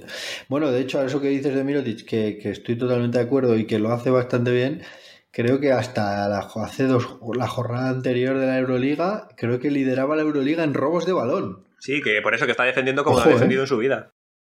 Bueno, yo De- me reservo mi gracias, opinión Arunas. Y pasamos al siguiente. Jugadores que están en Euroliga, Mira, que no, mira, ha- Carlos, no se me olvida nadie en NBA, ¿no? No, espera, pasamos al siguiente. Jugadores que están en Euroliga, Mirotic. Vamos a hablar de Mirotic. No, iba a empezar por el único que tenemos fuera de España, que es Sergio Rodríguez, Eso es. que también dijo que no el año pasado de la que selección. también dijo que no el año pasado de la selección. Bueno, pero vamos a ver. ¿Se Sí. les tiene en cuenta eso? Sí, sí, pero digo, de cara a unos Juegos Olímpicos y con la con el contexto de cada uno o no. A Pregunto, ver, ¿eh? No, eh, no lo Sergio sé. Rodríguez, yo creo que tener en cuenta que dijo que no a la selección cuando ha ido tantas y tantas Claro, veces y, se ha, y se ha puesto, o sea, ha dado la cara Claro, siempre no- por España y por la selección. O sea, ¿qué no le vas es a poner igual ahora? el no de Mirotic que el no de Sergio Rodríguez. Claro. A ver, que cada uno sí. tiene sus circunstancias. Normal, pero ¿qué es claro, eso? sí. Sergio Rodríguez no se puede decir ahora mismo que es que no quería ir a la selección. Si ese tío ha estado en todas. Sí, sí, sí. Luego, tengo aquí por los equipos del Barça tenemos a Brines, que a Brines yo creo que será un must. Que A mí me parece un indiscutible. Es que Abrines ahora mismo es titular en la selección. Es que ahora mismo es el mejor tirador español con diferencia. Mirotic. Espera, Carlos, me reservo mi opinión. Que sí, Madre que sí, que yo a Brines a tope con Abrines. No, si quieres ponemos a Valde de titular. Mirotic, Uriola y Claver. Que el que aquí seguro que va a ir va a ser Claver. Eso, eso ya te lo, te lo digo yo. Bueno, Es el único que me parece que sobraría siga con este la año. fascitis plantar. Espérate, vale. Ya. Bueno, y, sin Flacitis plantar, que con, con el Barça yo no sé los minutos que va a tener, ¿eh? Pero te estoy diciendo que Scariolo ha llevado jugadores que están, están en su equipo defenestrados y eh, se va a llevar a Claver porque es eh, un puntal Sí, sí, le defensivo encanta. del equipo Y siempre la ha llevado. y le da igual. A ver, a- Y la ha llevado estando como haya estado, la ha llevado en todas ver. las condiciones. Años buenos, años malos. yo ahora mismo no sé quién, ¿sabes? O sea, no tengo la idea de selección que puede tener Sergio Scariolo o ni siquiera la que vamos a dar nosotros un poco así por encima. Pero yo no me dejo a Claver fuera de una convocatoria de selección ni aunque esté cojo. Eh, por eso. Pues yo con el tiempo que está ahora mismo, o sea, ahora, hoy por hoy, si tuviese que hacer la selección hoy y yo fuese Escariolo, no le llevaba. Ahora, Escariolo tendrá su trato también personal con la gente y el vestuario que tienen y Es todas que estas cosas que también espérate, influyen. espérate luego cuando lleguemos al puesto de cuatro a ver a quién llevas y a lo mejor te empiezas a acordar de Claver. Porque es que, eso, que no. es que, es no hay cuatro. que está él, Uriola y Tyson Pérez. Es que no, ya está. Y Claro, es- si le metes ahí, pero que no. Y ya no dice Mirotic el Carlos, ¿eh? ya lo ha Ya no quitado. Luego, del, del Vasconia. El único que creo que es seleccionable es Ilimane, Diop. Como el Vasconia, como es, que tiene eso, el Ilimane, que es el único español. Todos los demás son cupos. Creo que no se me ha escapado a nadie. No, a No, mí yo, creo, que no tiene nadie no más, ¿no? me sale nadie. Y, y bueno, y Es que no sé ni. pues, O sea, si no. y Limane es que es que si va Marc, por ejemplo, y si va Ibaka, pues, pues, pues no hace falta que vaya. Quiero decir, es que el problema es quién va antes que él. Y para entrenar mientras está Mark en la final de la NBA, para tener. Totalmente. Ya, es que a Diop le llevaría por detrás de todos los que hemos dicho ya. Que no, no termina de cuajar este chaval, ¿eh?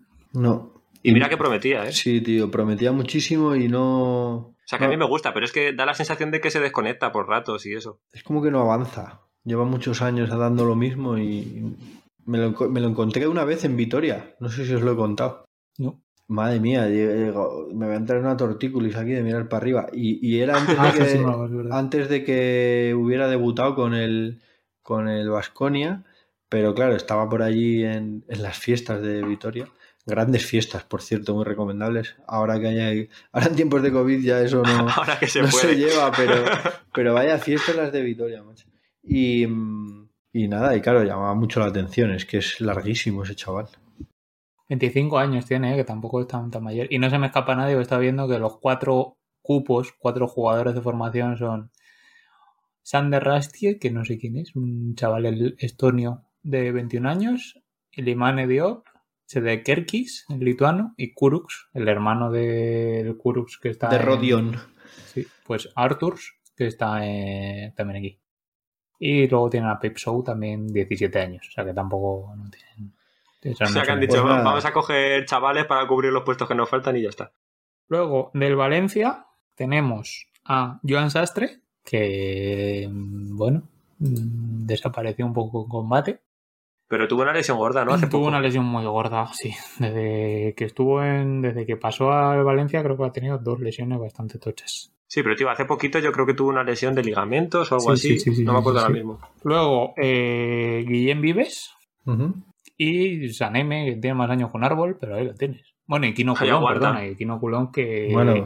que no hay, o sea, el tema es eso, que él no podía ir porque estaba en equipo de Euroliga, pero como no juega, pues se fue a la selección, ¿sabes? Claro. Un poco así. Es un poco raro eso sí, pero bueno.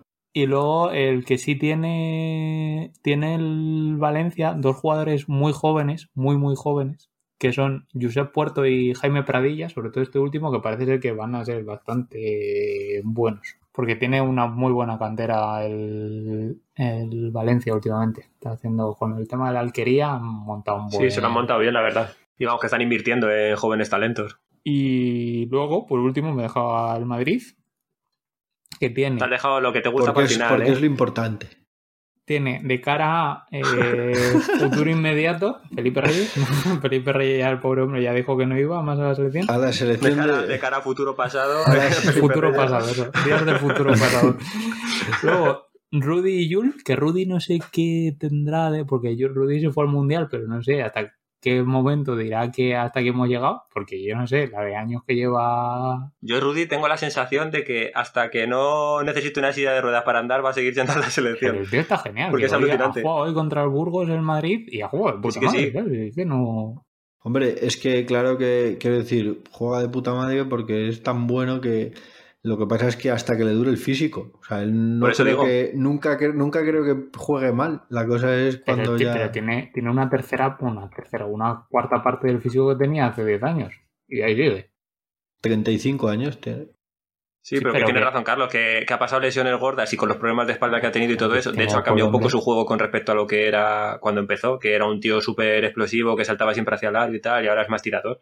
Y, y que está machacado físicamente y el tío sigue siendo de los mejores defensores de Europa y sigue estando siempre a tope.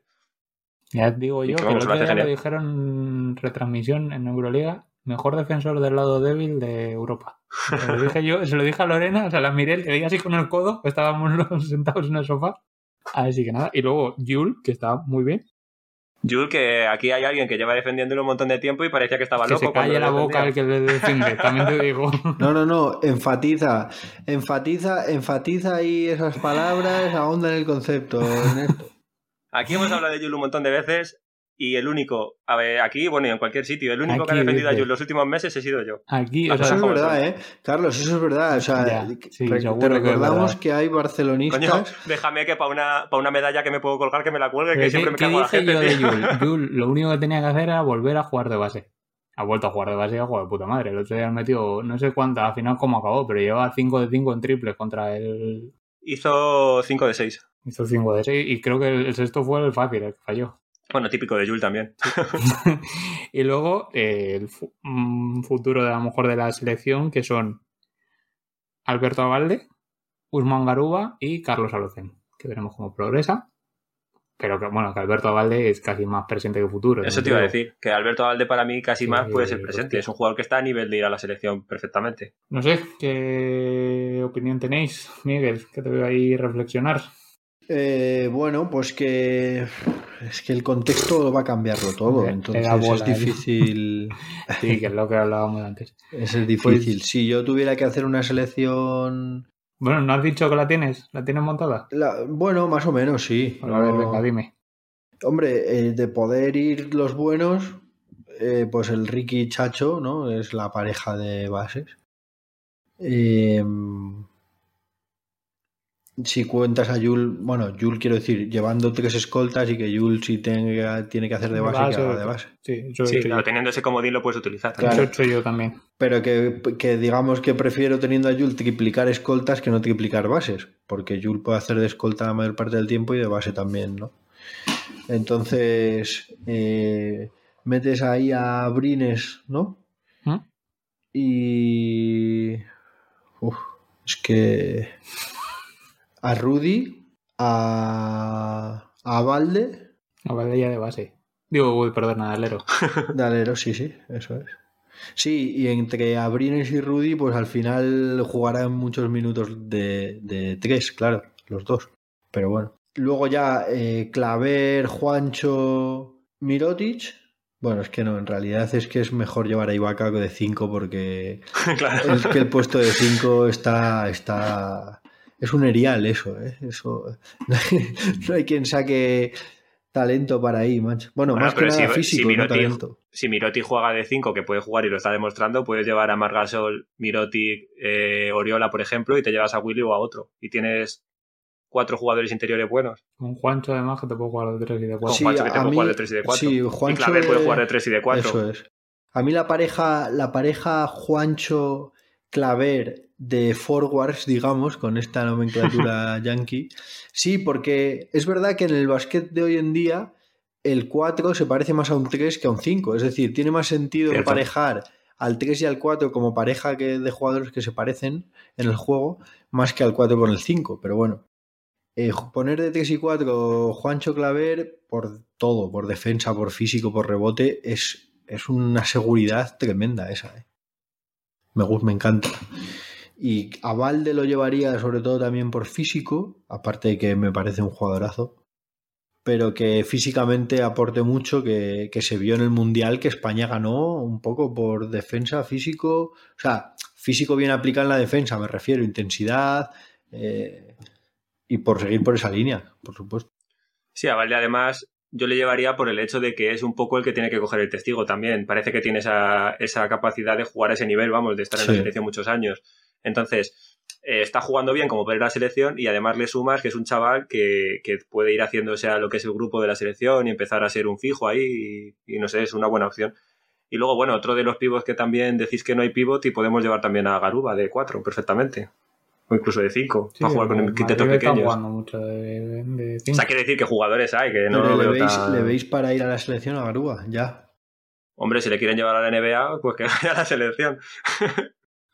Llevarías a, este año, llevarías a Whiteside. no. Llevarías a Whiteside. No, que era un chiste. Que, quiero decir que Garuba le falta todavía, pero me parece un jugador que, aporta muchas cosas, que es un tío que físicamente hay poquitos en Europa como él, hmm. y que para llevarle como recurso, primero eso, como lo de Avalde, que se vaya haciendo al grupo y tal, y luego como recurso de poder defender a gente fuerte y tal, eh, vale perfectamente en la selección. Cuando los puntos ya tienes otra gente que lo mete. Es muy capaz de intentar adelantar e intentar tiene unas manos muy rápidas en cuanto el jugador echa el balón al suelo suele meter la mano para robar y demás lo hace muy, y te da mucho al contraataque también que es un tío muy potente. Y va y está haciendo un máster además. Sí. que, que quieras que no está haciendo que el otro día no sé dónde lo escuché yo creo en colgado que entrevistaron a Pablo Lasso y dice que le, le está sobreexplotando un poco más de lo que debería sí, que le ve con cualidades y le está pidiendo lo, que él, lo que él cree que puede llegar a dar, vamos. Sí, sí, sí, sí. Que él los trata como uno más, o que le da igual los años y que tal, y que encima con el tema de que, va la, rotación interior del Madrid va un poco justita con Tavares en cuanto hay problema de faltas Tavares que tiene Tavares hay que ir él a intentar entre él y Tonkins sí. que están cubriendo un poco el tema defensivo pivots pues yo más o menos a ver yo lo que pienso es que en las Olimpiadas Rudy, por ejemplo, y Mark te van a decir que van, pero vamos, de cabeza. Ya el, el Eurobasket del año que viene ya, bueno. No, pero me refiero a la selección, tú di la selección pensando que todos pueden y quieren ir. Si, es que básicamente es la misma que, te, que habías dicho tú, pues yo tengo a Ricky Sergio Rodríguez, Yul, a Brines, había metido a Brizuela y Rudy, o sea, tengo aquí a, a Brines, a ver, espérate, que cuento.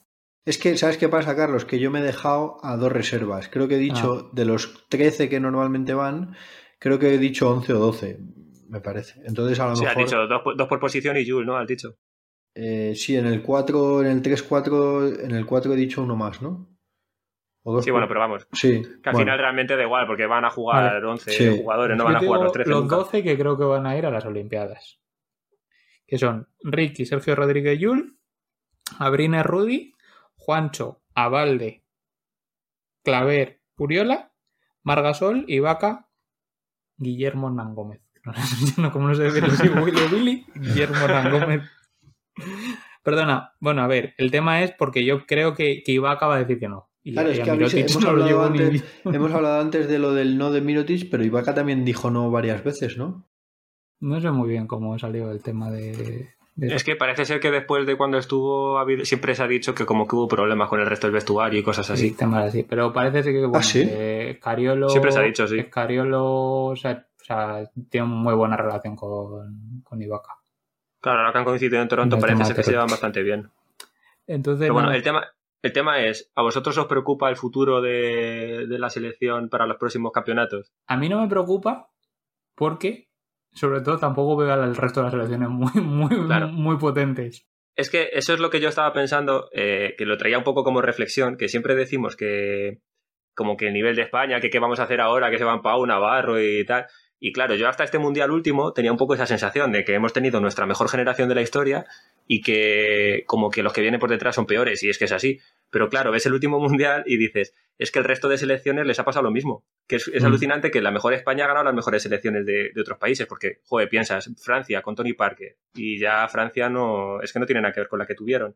Por ejemplo, equipos como Argentina, que ha tenido su generación dorada a la vez que España, como Brasil mismo, que, Sí. co- que ha tenido jugadorazos como Thiago eh, Splitter o Leandriño Barbosa y tal, y ahora pues tampoco ves a nadie. Entonces, dices, viendo la competencia, yo sigo viendo a España o mejor o a nivel incluso que los demás. Hombre, a ver, es que somos campeones del mundo. Bueno, yo no, Claro. ni vosotros, pero ellos son campeones del mundo. Es que desde hace años, ¿eh? incluso, por ejemplo, la, la Eslovenia que ganó el, Euro, el Eurobasket, que hemos dicho hace tres años, es un equipazo porque están Doncic y Goran Dragic, pero Y tú ya. miras el resto de la plantilla Sí. y tampoco Que es no, un no, equipo... no, no. La Lituania que perdió la final contra España era mejor, por ejemplo. Eh, El talento siempre bajo sospecha. No, pero es, es eso, que tampoco, por ejemplo, a ver, los que sí parece que están bastante bien son los serbios, pero luego no, Sí, son los luego no compiten. Claro. Es más, es que incluso equipos como Grecia, que va- dices, vale, está Antetokounmpo, pero es que tú ves las selecciones griegas de hace años y sin Antetokounmpo, Carlos se no, es ríe, verdad que Digo, se aunque. Antetokounmpo, es que Antetokounmpo, aunque te sumase todo lo que te tiene que sumar, es que la selección antiguamente era mejor, tenían selección, equipazo siempre. Que cuando juntaban a Diamantidis, Papalucas, Spanulis. Spanulis, que Panulis era un poco ahí el, el chaval. Claro, por eso que quiero decir que es que tú ves la competencia y la competencia de España ha bajado con respecto a lo que había hace años. Claro, Ahora sí te viene. Estados Unidos y siguen siendo la hostia, pero el resto. Bueno, Sí, la mira, que- luego, luego míralo cuando fueron al Mundial, que no llevan tampoco una selección tan tan mala, y juegan a la taba, como...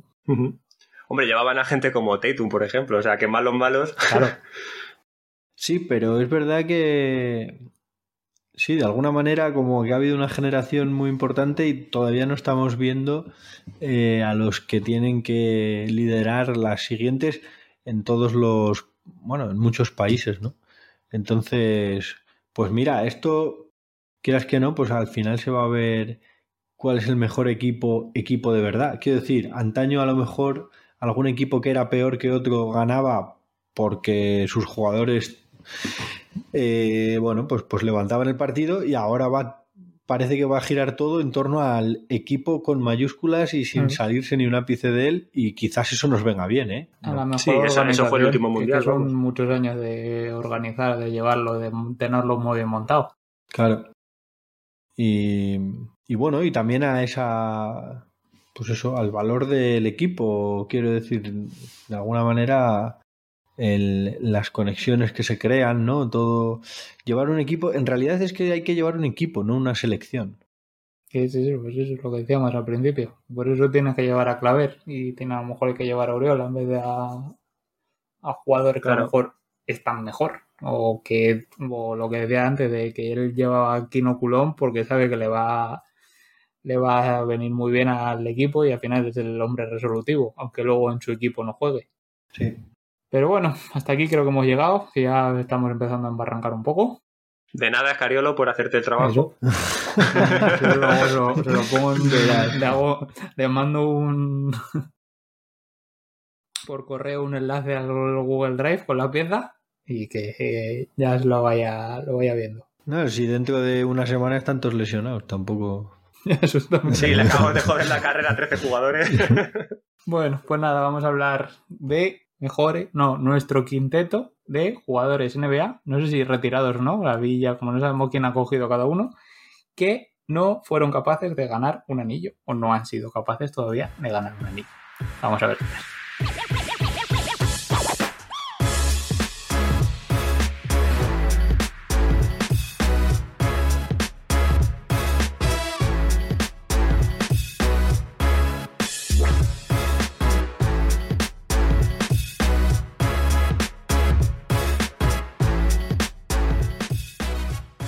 Como hemos dicho antes, teníamos hoy preparado, que nos hemos estado aquí un ratito pensando, nuestros quintetos de jugadores NBA que no fueron capaces, o no han sido capaces, que no sé si alguno de mis compañeros O lo quisieron, porque igual eran capaces y no les dio la gana. quisieron, no les dio la gana. Ojo- Oye, ojo el pues hay dominio. uno que yo creo que sí, ¿eh? Ojo el dominio de los tiempos verbales, ¿eh? Que bueno, el tema, que no tienen anillo. Ese es el resumen final. Que tú entras en Wikipedia, vas anillos y no hay ninguno. Ya está. Ese es el resumen. Para el- la gracia de la sección es que no nos hemos dicho los, jugadores que hemos cogido cada uno. Venimos aquí, que yo no sé cuáles han cogido. Tengo alguna ligera sospecha de algún jugador que han podido coger, pero no sabemos absolutamente nada. Entonces, a lo mejor lo mejor sería que cada uno dijéramos nuestro quinteto, pero podríamos llegar al final que el último no, no tuviera ninguno porque se ha repetido. Así que hemos pensado que aunque es un poco más lioso, vamos a ir posición por posición. Así que empezamos. Bases. ¿Quién tenéis de base? ¿Quién creéis que tengo? Eh, Ni puñetera idea, la verdad. ostras, pues Iverson, ¿no? No, no es Iverson. No tienes ninguno, Carlos, que creas que tengo. Vais Yo- a flipar, a no, ver. lo- no sabéis cuál es. Yo, mira, yo sabéis los dos cuál tengo. Que es Alvin Steve Vale, empezamos por ti entonces. Vale, Carlos, Carlos ha elegido de base a Steve Nash. Eso Sí, yo seguro. tengo a Steve Nash. O sea, eso ya lo voy diciendo. Y la ha elegido también como entrenador sin anillo, aunque no ha También. todavía. Aunque por detrás del aso, seguramente.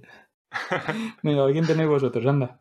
Vale, yo como veo que no tenéis ni puñetera idea de quién he elegido... No, yo he puesto a Derrick Rose. Uh, Os he dicho que vais a flipar, a que no os lo esperabais. no, la verdad Pues sí, que no. porque tampoco, pero bueno. Os lo defiendo. Cada uno. Por carrera, eh, hay muchos que están por delante de, de Rick Rose. Mismamente, pues Stockton, Nash, eh, Jason Kidd mismo, no sé, hay muchos. Bueno, Jason Kidd yo creo que al final sí que lo ganó, ¿no? Sí, sí, Sí, lo ganó Mavericks, con Lo he Dallas. dicho yo Bueno, antes, pero. Quiero decir que, que hay muchos por delante. Igual hasta Chris Paul también estaría por delante de Derrick Rose.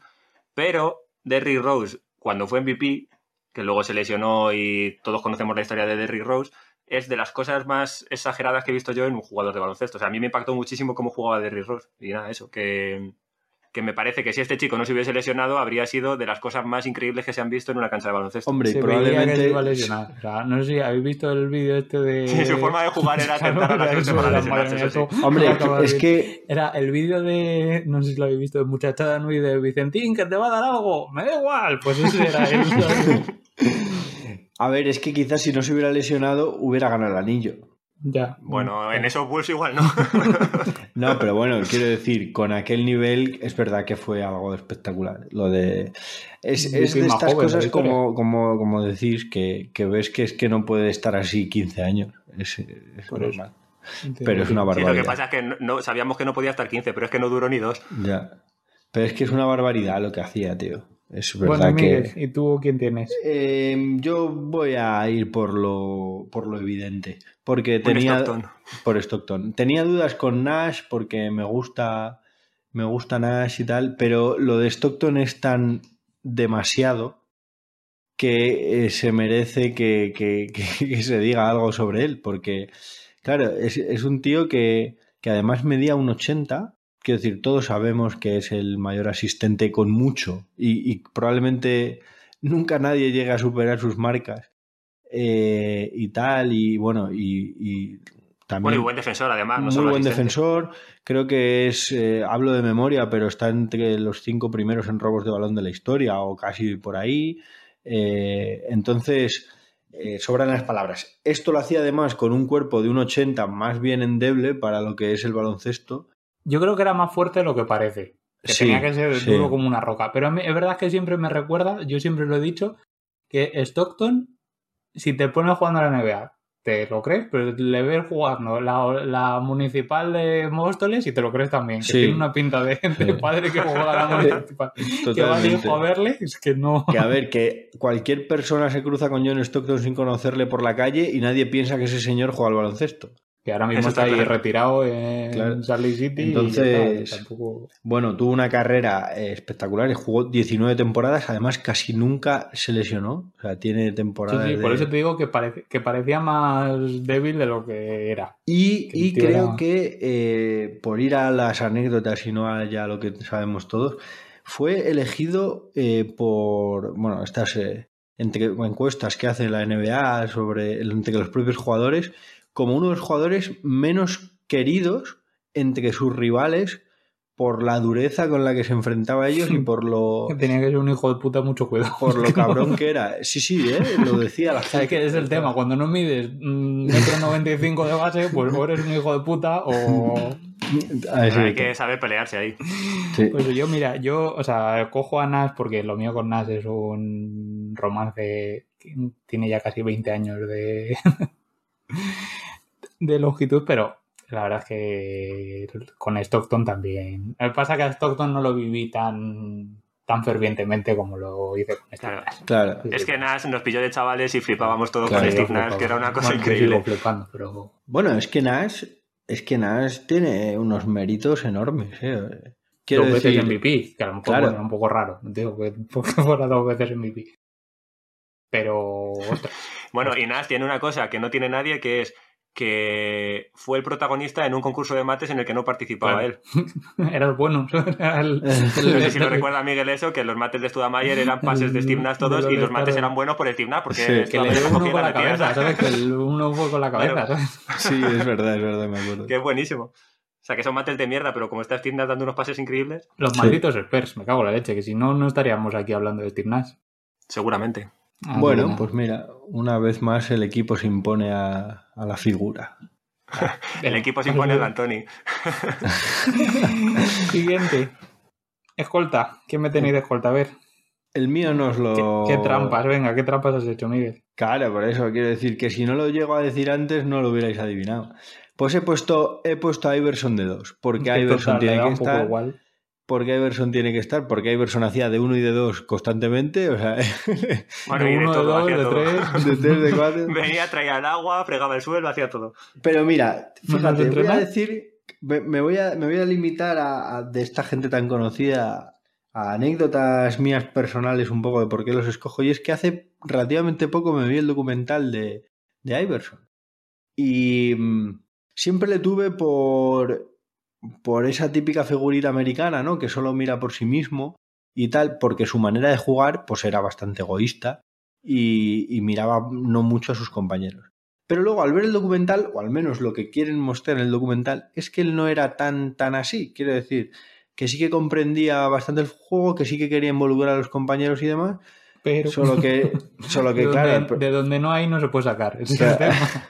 en parte, y, y tal. Pero de alguna manera me reconcilié un poco con él porque no vi a ese, pues esa figurita que le da igual todo y que solo quiere meter sus puntos, como puede ser, como puede ser la impresión que me dé Harden, sino que él me parecía otro tipo de, de compañero, aunque luego pues no, no consiguiera plasmarlo bien en la cancha. Pero bueno, cuidado también, cuidado con el tema de documentales, que los documentales son ficción. O sea, que eso parece que la Por eso, por no eso. por eso, por eso he dicho que, que lo que lo que quieren transmitir, pero sí que es verdad que esto me gustaría que lo habláramos alguna vez, lo, lo- lo- lo hablaremos, lo de por qué los bases buenos o aparentemente hay bases muy buenos que no tienen anillo. Y es que es verdad que esos bases muy buenos, estoy pensando ahora debido a lo de Iverson, es que suelen ser muy buenos anotadores. Entonces es muy difícil gestionar tu capacidad anotadora cuando es tanta y el dirigir a un equipo cuando las dos cualidades eh, coinciden en el mismo jugador, ¿no? Me, me- me da la sensación. Pero bueno. Era un fuera de serie, era, era una locura. Esa- Sí, lo, era de. Iverson, lo de Iverson, lo de, lo de mejor jugador de la historia, libra por libra, que dijo Wade, eso va a ser así siempre y, y nunca cambiará. El talento siempre bajo sospecha.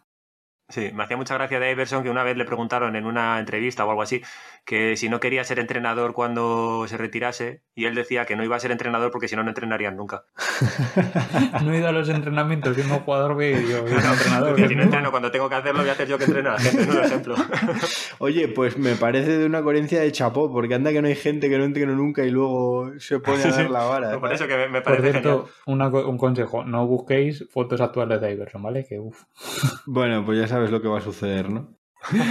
Bueno, a ver, Ernesto, ¿quién tienes tú? Que yo creo que a lo mejor tenemos el mismo, ¿Tú crees? Yo creo que no. ¿no? ¿no? Yo me he traído a un superclase que es aquí el coleguita Reggie Miller, Pues sí, tenemos el mismo. uno de los mejores tiradores de la historia. Por no por decir no decir, mejor tirador. por no decir el mejor. Lo que pasa es que en su época no se tiraba tanto, pero vamos, Reggie Claro. Miller en la época actual se hubiese hinchado a meter triples de una manera increíble. O sea, todo el equipo dándole balones para que tire de tres. Y bueno, que este tío, si no se hubiese cruzado a Jordan, seguramente tendría algún anillo. Efectivamente. Y mira que el bueno de la familia no era él, que era la hermana. Sí, eso también. que tiene también, creo que fue, no sé cuándo, creo que fue con el... Hay un documental de los Indiana contra New York, el tema de la rivalidad que tuvieron ahí con los años finales de los 90, principios de los 2000, que él cuenta que él iba una vez del instituto, que daba muy bien, que había metido 50 puntos y volvía a casa y todo ufano, que con su madre, que le traía no sé qué, y que llega a casa y le va va ahí a chulearse delante de la hermana, "Oh, mira, que hoy he metido 52 puntos, y le dice la hermana, pues yo he metido 83. Entonces, Bueno, creo que creo que solo hay dos equipos que llevaron a los Bulls. Bueno, esto en el de Last Dance aparecerá, supongo, pero eh, dos equipos llevaron a los Bulls a un séptimo partido, creo recordar.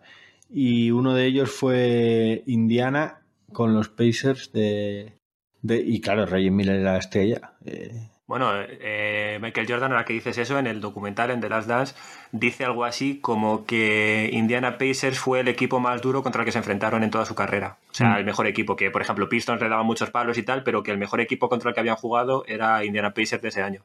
¿Quién entrenaba a ese equipo? No ¿el, puedo de, el qué año? Coleguita Larry. Ah, vale. ¿Sabes que el otro día estaba viendo de las imágenes de cuando se dieron de hostias en el Lower Hills, que salió con Artés Peace. y demás, y con tal, y que estaba de entrenador, que estaba también Reggie Miller por ahí, todavía por ahí, y que estaba de entrenador Carlisle, que estaba el pobre hombre ahí diciendo, pero Sí, ¿qué estáis haciendo? Estaría flipando diciendo, pero ¿por qué pegáis al público? Así que nada. Bueno, pues vamos a Aleros. Ernesto, Aleros. ¿a quién tienes de Venga, Alero? Venga. empiezo. Yo os traigo a Don Vicente. Joder, Ernesto, tenemos lo mismo, me cago en la puta. Hostia, tío, es que cómo no vamos a poner A Don que Vicente es verdad. ¿Cómo no vamos a poner a Don Vicente? ¿Dónde va la Es gente? que igual que igual que tú dices eso de Nal, de tu idilio con Nal de 20 años y tal, a mí me pasa con este señor, que es que, vamos, yo me he criado viendo vídeos de este hombre haciendo mates, es que me parece una exageración. Además, ahora que se nos ha retirado hace poquito. Don Vicente. Que además creo que con el récord de temporadas, ¿no? Eh, probablemente, no lo sé. 23. 20. Único que ha jugado en tres décadas, ¿no? O algo así. El único que ha jugado en tres décadas, sí. Del 99 hasta ahora. Bueno, entonces. El señor montón. que trajo el baloncesto a... Bueno, trajo, que llevó el baloncesto a Canadá. Sí, Sí. eso es. Que todavía se le quiere mucho. Cuando salió con las, las finales, que fue allí a ver un partido y todavía se le, se le recibía con en loor de multitudes. Mm. ¿A quién tienes tú, Miguel? Yo tengo a. Bueno, es que. eh, a Tracy McGrady. O sea. Al primo. Este es otro, otro o sea, podría haber sido perfectamente, yo qué sé, quizás para mí, a lo mejor, el tío que más se hubiera acercado a Michael en ataque, eh, en talento puro y todo, porque, porque era espectacular, lo tenía todo, pero bueno. Quiero decir, no tenía, no lo tenía todo, le faltaba la cabeza, pero, pero es y que la espalda le faltaba La también. espalda, sobre todo Claro. la espalda. Aunque la cabeza. No, McGrady para mí, fíjate lo que voy a decir, que esto para mucha gente igual es una herejía decir esto, pero para mí McGrady, comparándole con gente de su época, a mí, sin lesiones, me parecía mejor que Kobe Bryant. Sí. Para mí, para mí me parece el mejor McGrady Uf, solo es superado mucho, ¿eh? por, por, por Jordan. O sea, para mí es así. O sea, es, es una barbaridad lo que. Vamos, que la gente, si no lo ha visto, si lo ha visto hace mucho tiempo, si lo ha visto ayer, que se vuelva a poner el vídeo de los 13 puntos en 35 El de los- segundos. el de los Porque 13 va- ya me dirás tú quién narices hace eso. Es alucinante. Con Bruce Bowen, ¿eh? Al lado, que no, que no le defendía No, pues no cualquiera. Pues mira, locura, justamente hoy estaba hablando de él con Lorena porque decía Lorena, le pregunta a Lorena que si se va a Harden, que si va a seguir siendo de los Toronto. Y dice que ella sí, porque ella es del Toronto, de, De los digo, Toronto. perdona, de Toronto, de Houston. Dice que sí, que Un ella, saludo, eh, Lorena. que ella es de Houston, es que estaba leyendo. eh, Ella es de Houston desde que estaba Tracy McGrady. Claro. Es que Ah, ese claro. equipo volaba mucho, la verdad, con Tracy McGrady, Yao Ming Y Batiers, y Batier, Ojo, eh. Carlos, ahí está. ojo. Sí, lo treje era por algo. Qué pena que haya tenido anillos para que- porque si no lo hubieras traído, ¿no? Hombre, por supuesto. Para hablar de él. Así que nada, eh, a la pivots. Venga, como Venga, Carlos, tengamos dilo el tú primero. No, venga, dilo lo tú primero yo. que luego te piso. Yo digo, eh, creo que es el más, bueno, no es el más antiguo que tengo, perdona, que yo que me he negado a coger gente muy antigua. Chris Webber, Ah, ¿Cómo lo sabía? Un, un grande. que es que Chris Webber tenía una Es clase que- Jo, qué, qué Increíble. clase. samurai. Sí. No sé, me gustaba sí. mucho, la verdad. Mira que tampoco es que fuera yo muy el tema este de que decían de que Sacramento que se hubiera sacado y tal, tampoco me, me daba un poco igual el equipo, claramente, si te pero me gustaba mucho el Pivot. La verdad es que sí, que el tío era puro talento, porque tenía un físico espectacular, pero encima ya lo sabía. Tío sabía- No sé si Era, era recordáis superclase. la jugada esta, creo que esa, es- no me acuerdo de qué pivot, un pivot blanco enorme, que le, le pasa el balón por detrás de la espalda y se la coge por otro lado y el pivot como que se vuelve loco porque se cree que se la ha pasado y luego ya saca otra vez el pase. Sí, sí. Es que eso de, Sí, sí, mítica. de ser Sí, muy- era, era como un, un base encerrado en un cuerpo de un ala pivot, ¿no?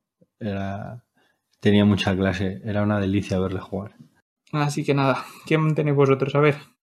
Venga, Miguel. Bueno, yo tengo al gordo Barclay, Ese como- le sabíamos también. como ya, eso es, como ya sabíais. Eh, es, es otra, a este también le tengo mucha admiración. Y es que me parecía increíble dominar los aros de la NBA con 1,98 de estatura y estando gordo, porque es que estaba gordo. O sea, decir Igual que era el- por eso. que el apodo no era una exageración. Y, y la verdad que era, eh, o sea, un luchador nato, lo daba todo cada balón, cada segundo, y bueno, tiene unos números espectaculares. Y a mí me encantaba también, pues, cómo convertía los partidos en una lucha cuerpo a cuerpo, cómo elevaba la adrenalina de todo el mundo. Era divertido verle. Y además era divertido verle porque hacía espectáculo y después de, retirarse hace más espectáculo aún. O sea que Sí. sigue en su línea. A mí que me parece un idiota, mucho cuidado, pero bueno. Bueno, pero, pero, pero- hablamos de, de los jugadores de baloncesto. Que sí, que ¿no? sí, que sí, que sí, que sí. Pero que es un idiota, que no. A Carlos le cae mal porque dijo que Doncic no valía para la NBA.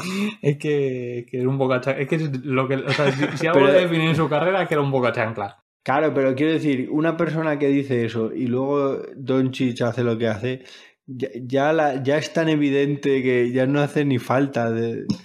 Pero que era más que, que bueno, él lo dijo un poco más así y tal, pero que sobre todo era el otro, que también, otro también boca chancla, que Kenny Smith.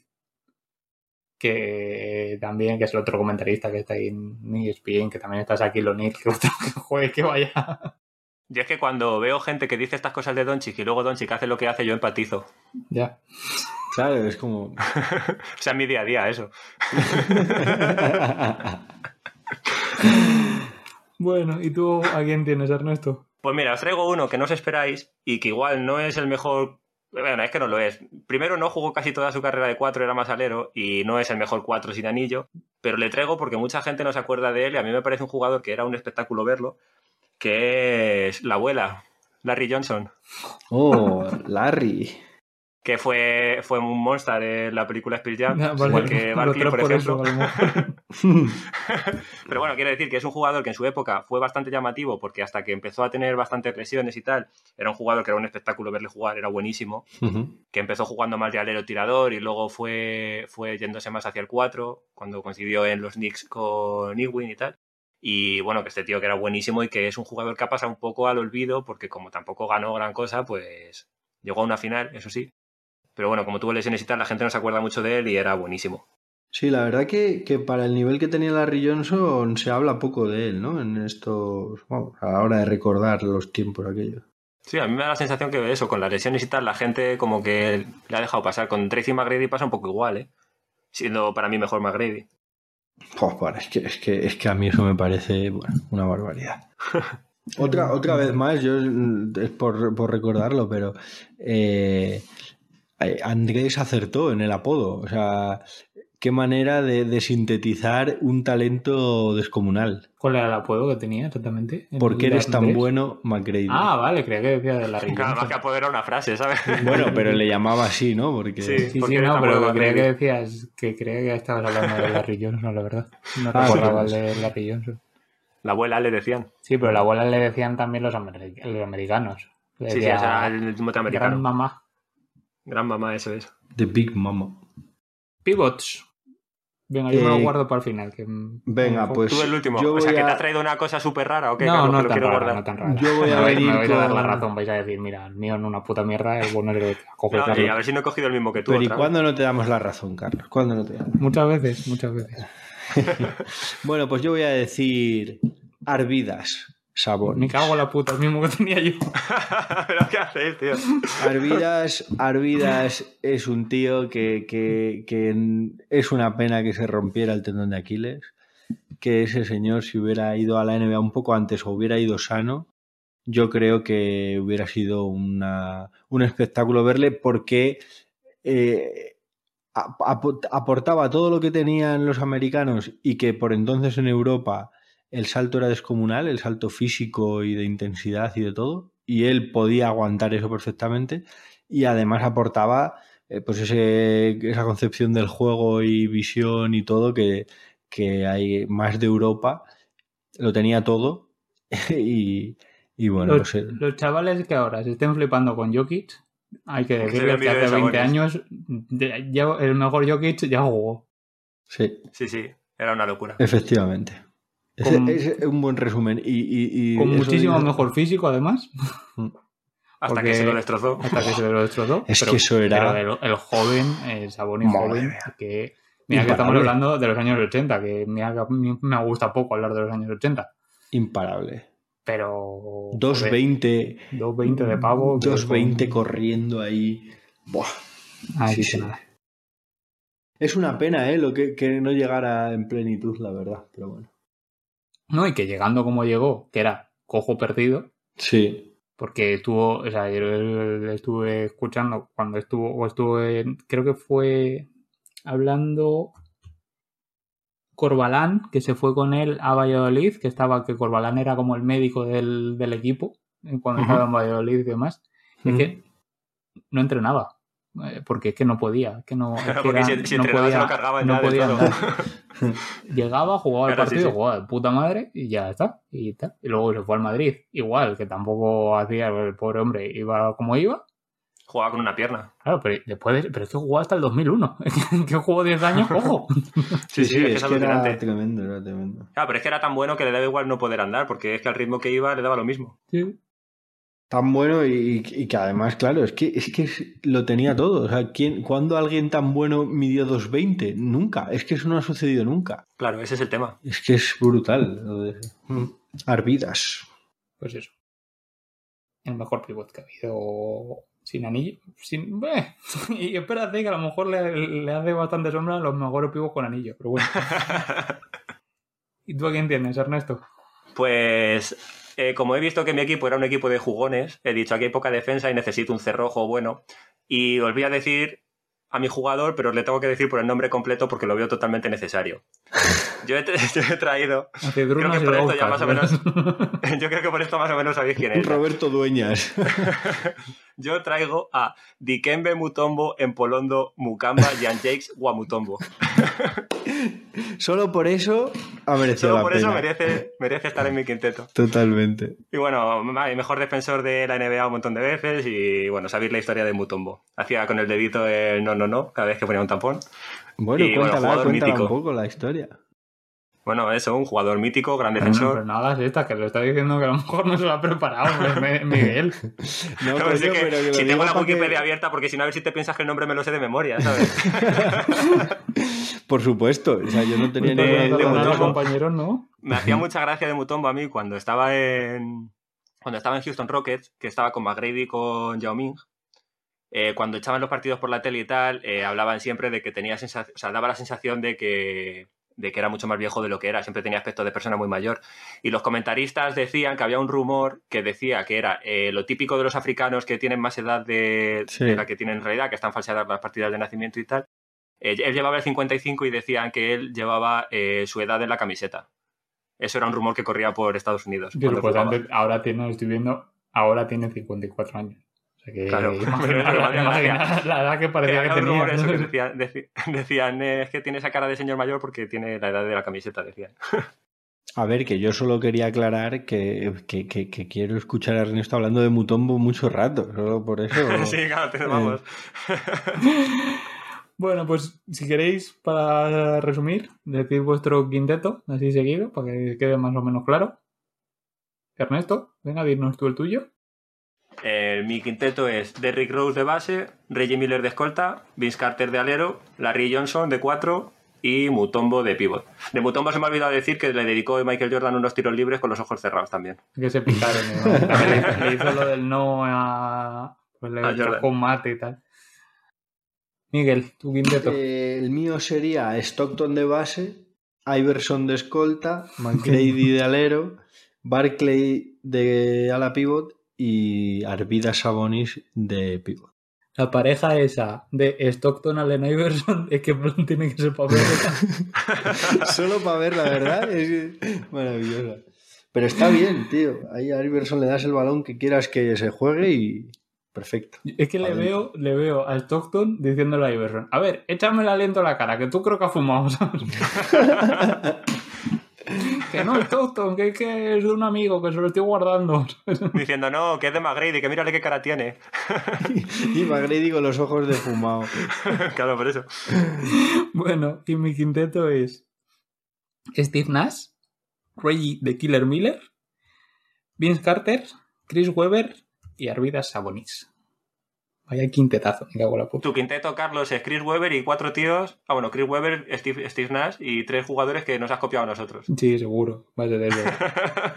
Efectivamente. Pues hasta aquí creo que hemos llegado en el programa de hoy. Ya suficiente hemos debarrado con esto. Demasiado, incluso.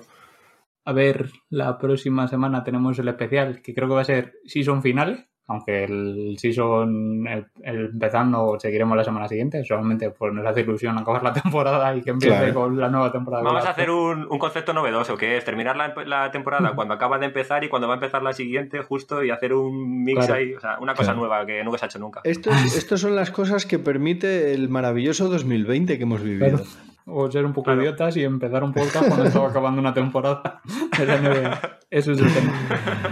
Así que nada, eh, voy a recordar lo de las redes sociales, que tenemos redes sociales.